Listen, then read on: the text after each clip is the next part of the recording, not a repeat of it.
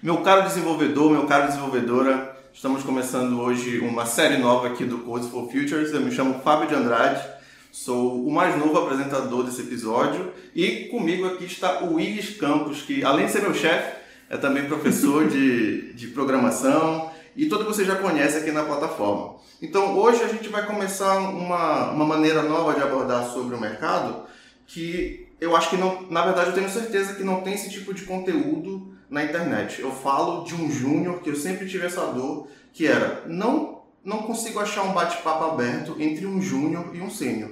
Então aqui vocês estão na frente de um júnior que eu agora tenho cinco dias aqui na empresa conversando com o Willis que já tem muito tempo aqui de, de carreira. Então é isso pessoal. Depois da vinheta a gente se encontra.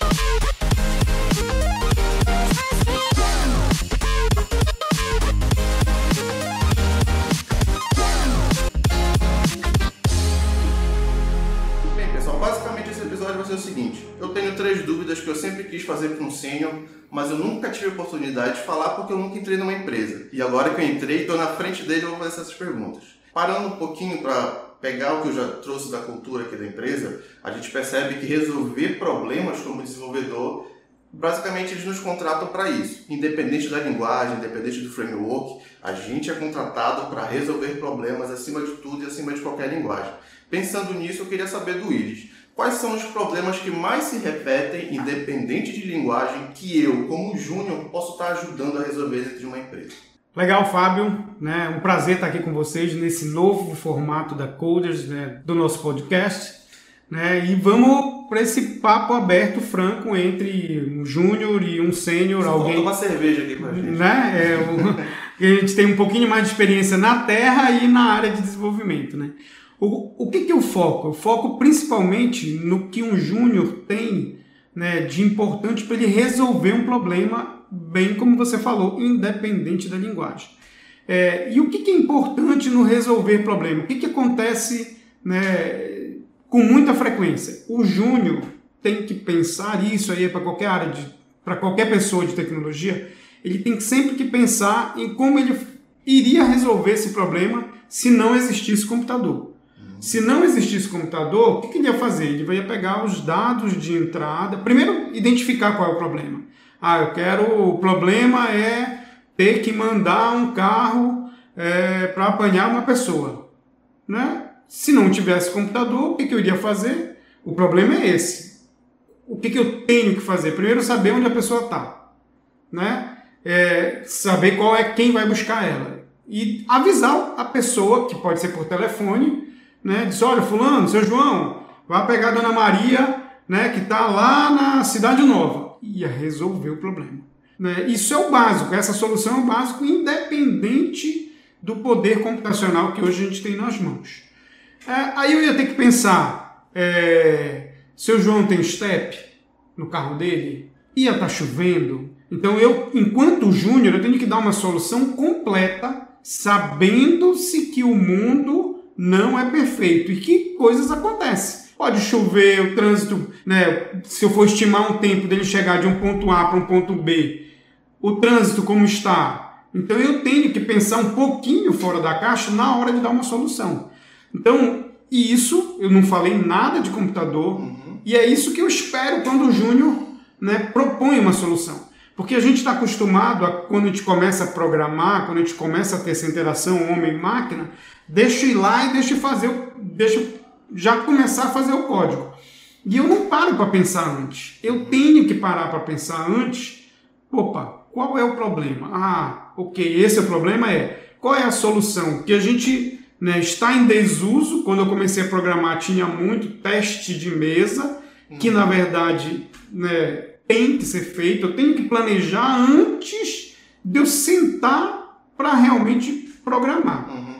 Quando eu for sentar para começar a programar, eu já tenho que estar tá com tudo planejado. Eu, eu uso até hoje um pedacinho de papel, né, um caderno, meus cadernos aqui vocês sabem, vocês né, já olham, depois a gente coloca né, até né, os meus cadernos, a gente faz post no Instagram dos meus cadernos, dos meus mapas mentais, mas eu tenho lá escrito qual é a primeira coisa que eu tenho que fazer, qual é a segunda, qual é a terceira e qual é o resultado. E é baseado no pensamento computacional, que é entrada, processamento e saída. É, e bacana que tu falando isso, já abre um precedente do que a gente tem que estudar. Pelo, pelo que tu falou, a gente começa estudando dados. O que é um dado? Por que um dado se comporta dessa forma? Segundo, é utilizar como eu vou utilizar uma ferramenta para tratar aquele dado. Aí a gente entra numa linguagem, entra no framework e depois a gente finaliza com um teste para finalizar todo o procedimento.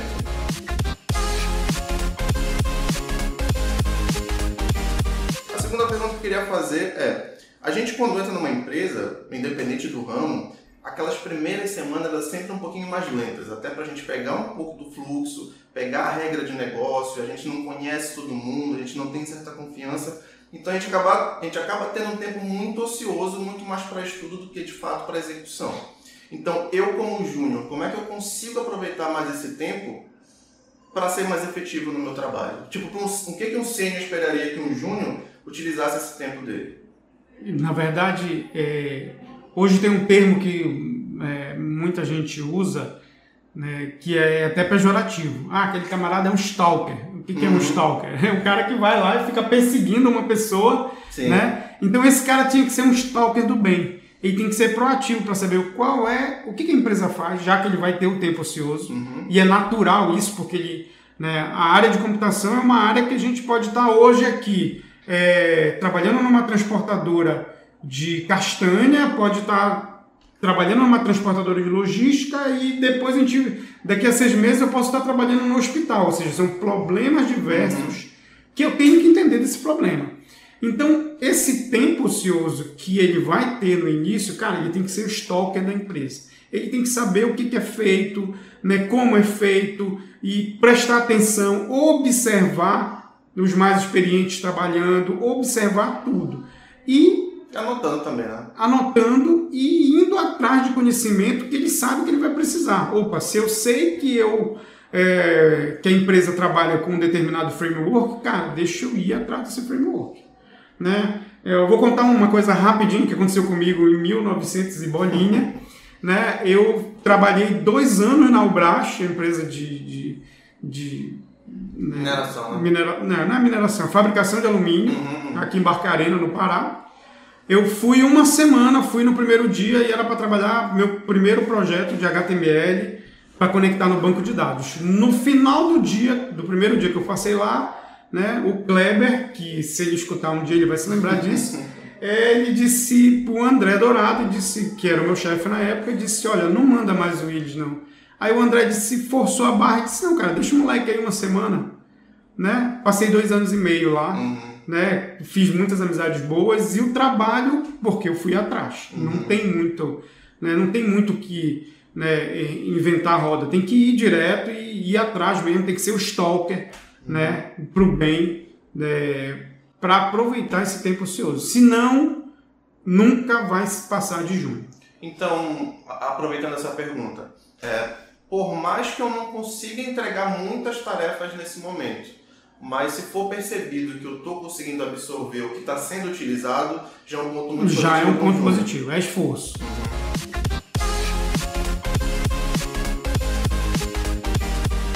Para a gente fechar, porque esse episódio é bem rapidinho, queria saber, consegui na empresa, consegui me adequar à cultura, consegui conhecer as pessoas, consegui utilizar as linguagens, e eu acho que nesse momento eu já não sou mais júnior, eu já me considero um pleno porquê já conheço a regra de negócio, já consigo resolver pequenos problemas sem muita supervisão. O que, que eu devo fazer quanto júnior para dar esse passo à frente? Se esse passo à frente não for percebido pelos teus superiores, uhum. vai e bate na porta. Sim. Né? Sem ser arrogante, sem uhum. ser, né, ah, sem se achar o bonzão, né, é, sendo humilde, mas vai e bate na porta. Porque às vezes o teu trabalho pode estar tão fluido para a empresa que o camarada pode né, não se perceber. Mas quando você vai e bate na porta de maneira sem arrogância nenhuma, com humildade, cara, o cara vai ver teu valor. Né? E se ele não ver o teu valor, o mercado de tecnologia está aí. Né? Essa empresa não te merece ele não ver o teu valor. Tá? No mínimo uma resposta, um feedback eles têm que, têm que te dar. Mas tu acha que, que uma pessoa como o Júnior ela tem um período para estar tá se perguntando, será que eu ainda sou júnior? Será que eu sou sênior? Ou será que eu sou pleno? O que, que tu acha que, que difere um júnior do pleno? para quando eu falei, caramba, eu já estou fazendo isso, eu já me considero um pleno? Qual é, desses dois momentos, qual, o que, que, é o ponto que mais se percebe a transição de, de uma senioridade para outra? Performance. Se você dá um trabalho para um júnior, né, e quando esse júnior começa a fazer as coisas muito rápido, com qualidade, Sim. né, é, fez uma entrega, porque não é só acabar um programa, rodou, está funcionando, está lindo, não. Que ele entregue com qualidade, qualidade em código, qualidade no teste, qualidade né, no processo, cara, aí você. E isso não precisa demorar seis meses, um ano. Hoje as coisas estão evoluindo muito rápido. Né? Em três meses o camarada já pode né, se perguntar se ele, opa, né, eu já, minha performance já não é mais a mesma né, de três meses atrás. É, e, e, a gente percebe isso muito no, no curso, né, no Coders. Não é só a questão de programar, mas sim a qualidade dentro do código. Daquilo que você entende. É, porque se for só para programar, eu consigo ir no Google, dar um Ctrl-C, um Ctrl-V no código que um chinês fez e utilizar no projeto. Mas eu não consigo pensar em como eu vou resolver se der um problema naquele código. Isso mesmo.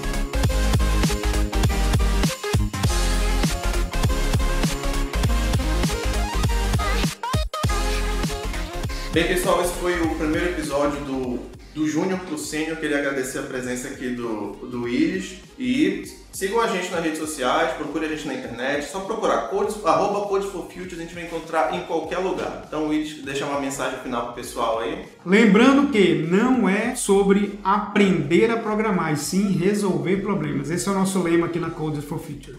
E com essa mensagem incrível do Willis, a gente se encerra por hoje, pessoal. Até mais. Até logo, pessoal.